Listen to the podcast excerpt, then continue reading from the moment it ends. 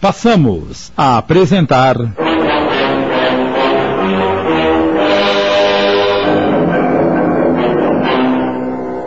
Os Fios do Tear.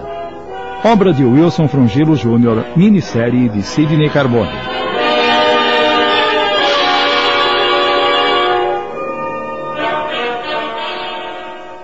Quer dizer então que você sonha com um emprego? E desde quando sonhar é proibido? Se fosse minha cara, eu não acreditaria nem mais em Deus. Como ele poderia criar uma pessoa que não pudesse nem sequer sonhar? Pois aí está. Acho que chegou a hora de eu retomar aquela ideia. Que ideia? De tentar mudar a vida de vocês. Arranjando-nos emprego? Exatamente. Ah, bah. É melhor eu voltar a dormir que ganho mais, sabe? Hoje à noite eu volto ativa e preciso estar bem descansada. Não me acorde antes do meio-dia, tá certo? Eu não estou brincando, Kátia. Agora tornou-se um ponto de honra para mim. Vou lutar com todas as minhas forças para tirar vocês da lama em que vivem. E vou começar hoje mesmo. Ela esperou Rosa e Lia deitarem-se para descansar da noitada de trabalho, arrumou-se e. Vou à luta e que Deus me ajude.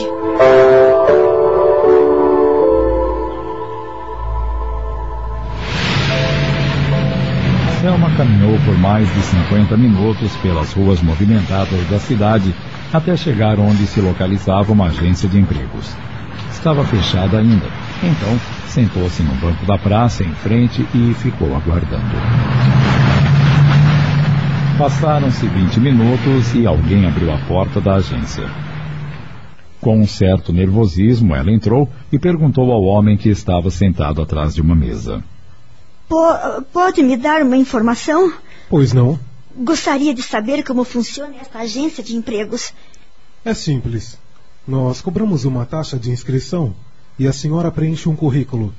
São 23 perguntas, e se houver um chamado, essas informações serão checadas e posteriormente a chamamos.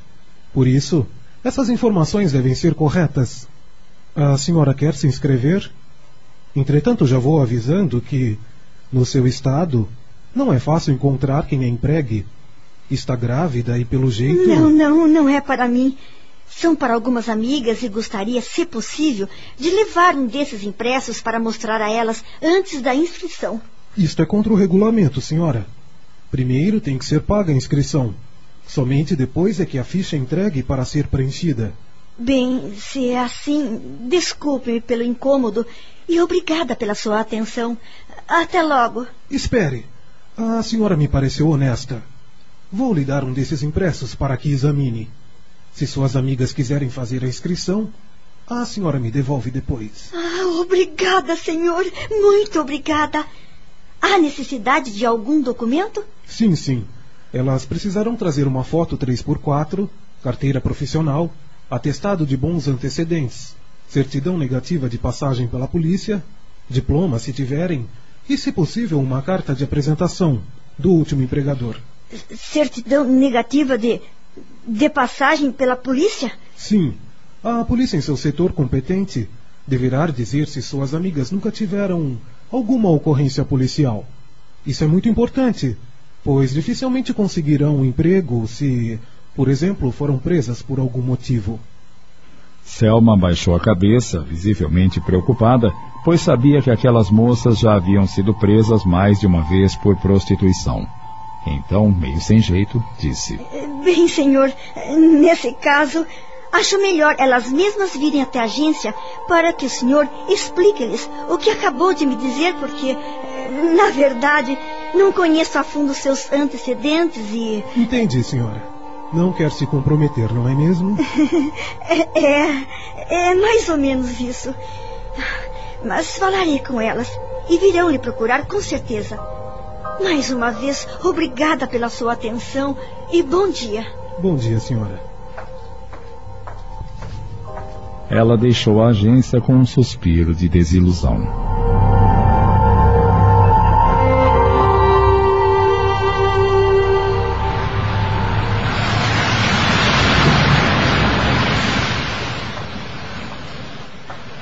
Já era quase meio-dia e ela continuava caminhando, perguntando aqui e ali se não precisavam de moças para trabalhar em lojas, bares, lanchonetes, mas as respostas eram sempre as mesmas.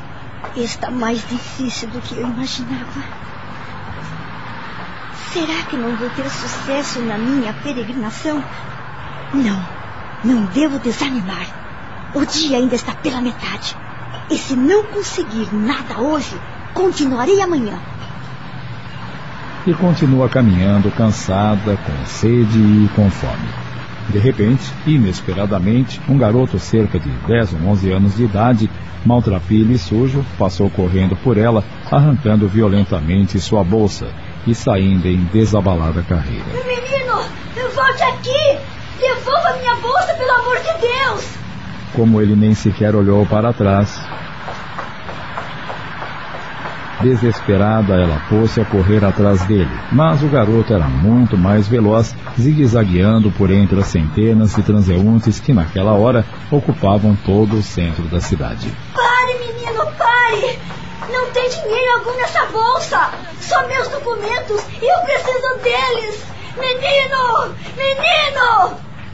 Nesse momento, por azar, o garoto tropeça num cão que cruza seu caminho e cai na calçada, esfolando a perna nua e dando tempo para que Selma o alcançasse e recuperasse a bolsa que ficara caída a alguns metros dele. Ai, por que fez isso, menino? O garoto, gemendo e passando a mão na perna no local esfolado, sentou-se numa porta e fez com que Selma sentisse pena. Ela tirou um lenço da bolsa, abaixou-se e envolveu o local ferido para estancar o pouco de sangue que começou a aparecer lentamente. Fora apenas uma escoriação, mas o menino Começou a chorar baixinho, talvez como um desabafo da situação em que estava envolvido. Não precisa chorar. Foi só uma esfolada na pele. É natural que tenha saído um pouco de sangue, mas amanhã você não sentirá mais nada.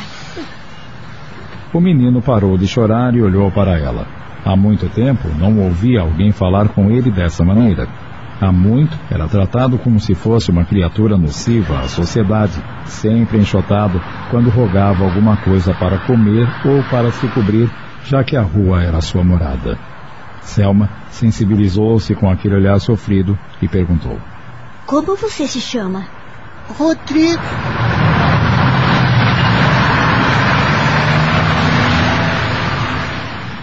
Estamos apresentando. Os Fios do Tear. Voltamos a apresentar. Os Fios do Tear. Minissérie de Sidney Carbone, adaptada da obra de Wilson Frungilo Jr.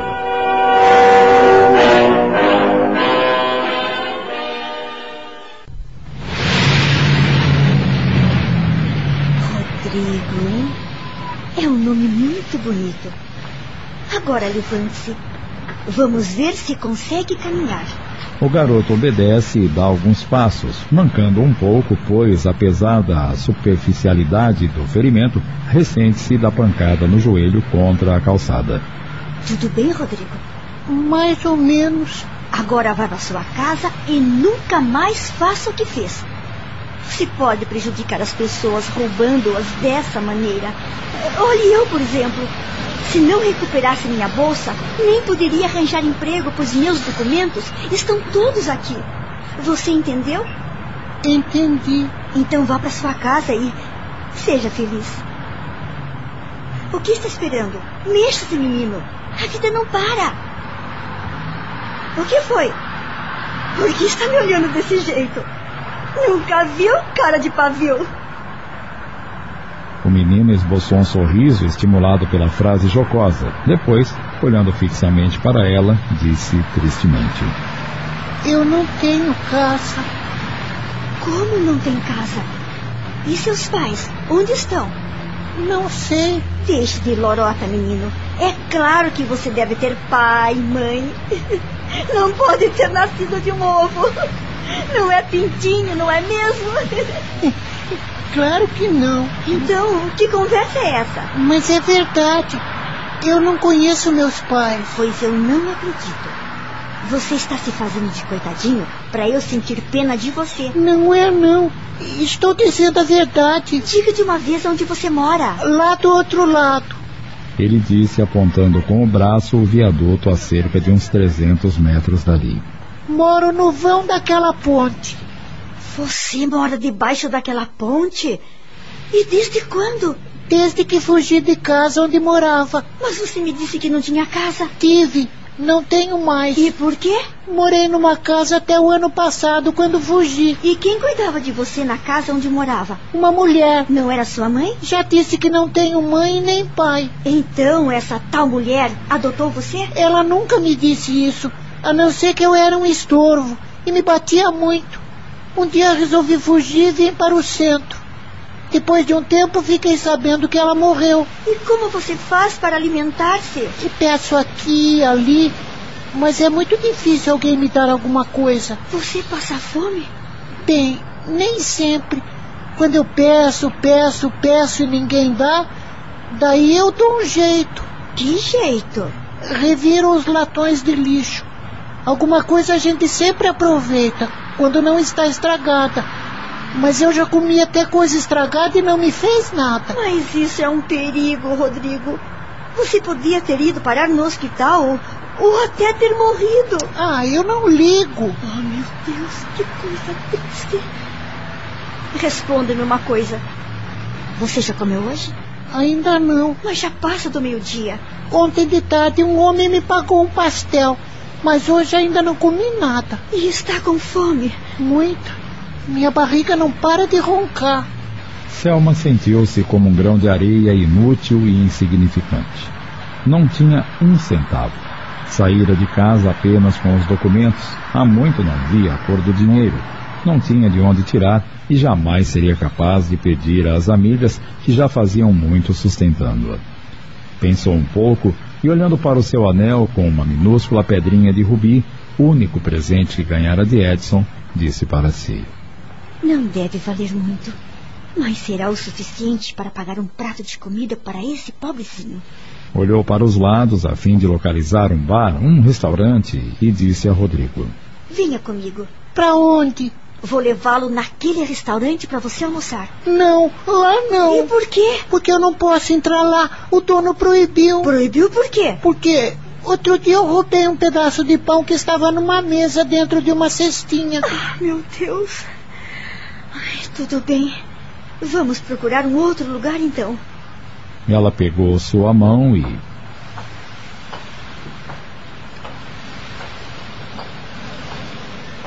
Caminharam a algumas quadras dali, onde dava para se avistar uma lanchonete. E lá? Você pode entrar? Lá sim.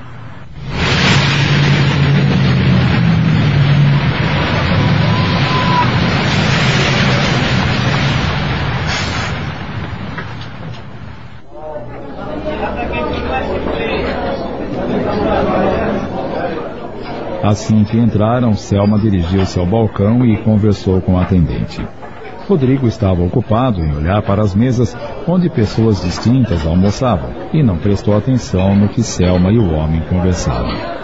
Minutos depois, ela entregou o anel a ele que se afastou por alguns instantes, retornando logo a seguir com uma quentinha. Ela agradeceu e novamente pegou na mão do menino, dizendo: É melhor você comer lá fora. Assim fica mais à vontade, está bem? Você disse que não tinha dinheiro. Como é que pôde comprar a quentinha? Isso é assunto meu e não interessa a você. Saíram do estabelecimento e foram sentar-se num jardim que havia logo adiante.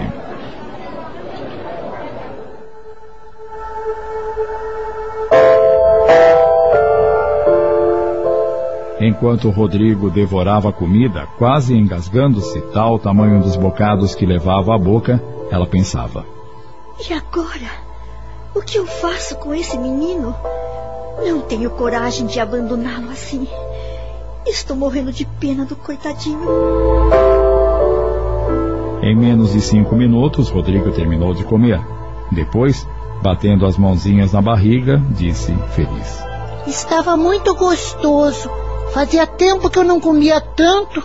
Minha barriga está até doendo. É que você comeu muito depressa. Obrigado, moça. Você foi legal comigo. Agora eu vou embora. Espera um pouco. Ela tomou suas mãos e olhou profundamente. Somente agora percebeu tratar-se de um menino muito bonito, apesar de estar vestido tão miseravelmente. O que mais a impressionou, entretanto, foi a sua fisionomia.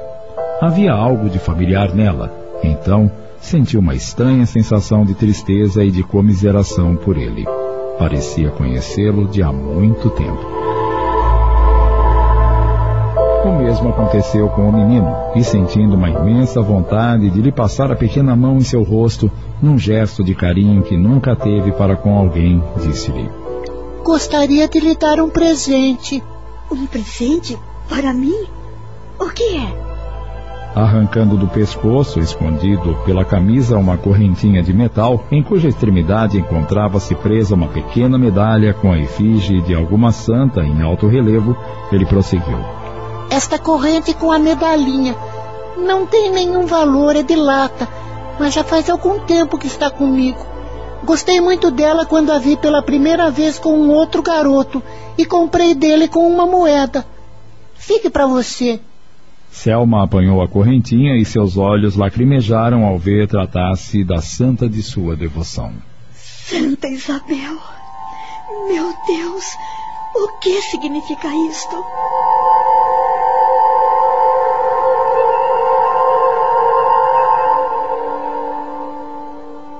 Acabamos de apresentar. Os Fios do Tear minissérie de Sidney Carbone, adaptada da obra de Wilson Frungilo Jr.